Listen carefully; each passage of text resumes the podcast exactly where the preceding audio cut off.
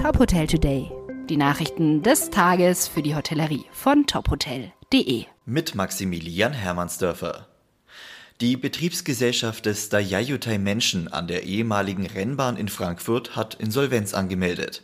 Das bestätigte der zuständige Rechtsanwalt auf Top Hotel Nachfrage. Hintergrund seien unter anderem Verzögerungen auf der Baustelle, denn das Hotel ist noch nicht fertiggestellt. Ursprünglich sollte das Haus im Asialook bereits 2019 eröffnen. Wie die Geschäftsführung mitteilte, müssen die aktuell 20 beschäftigten Mitarbeiter entlassen und der Geschäftsbetrieb eingestellt werden. Wegen einer Betriebsschließung in der Corona-Zeit kann ein Heidelberger Hotel von seiner Versicherung Geld beanspruchen. Das hat das Oberlandesgericht Karlsruhe entschieden. Ein Versicherer wollte nicht zahlen, weil die Betriebsschließungsversicherung aus seiner Sicht die pandemiebedingte Schließung nicht umfasste.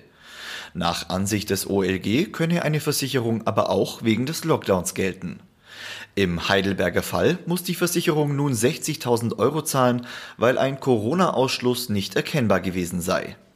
In einem ähnlichen Fall in Hessen hatte ein OLG zugunsten einer Versicherung geurteilt. Das Steigenberger Hotel Stadt Lörrach soll auch künftig ein Steigenberger Hotel sein. Die Partnerschaft zwischen der Hotelgruppe als Franchisegeber und der Dr. KH Eberle Stiftung als Inhaberin der Immobilie bleibt bestehen. Wie berichtet, hatte der bisherige Betreiber im April 2021 Insolvenz angemeldet. Nun soll eine neue Betreibergesellschaft übernehmen. Einen Namen nannte die deutsche Hospitality allerdings noch nicht. Das Hotel ist ab sofort geschlossen und soll nach der Sommerpause im Oktober 2021 wieder eröffnen.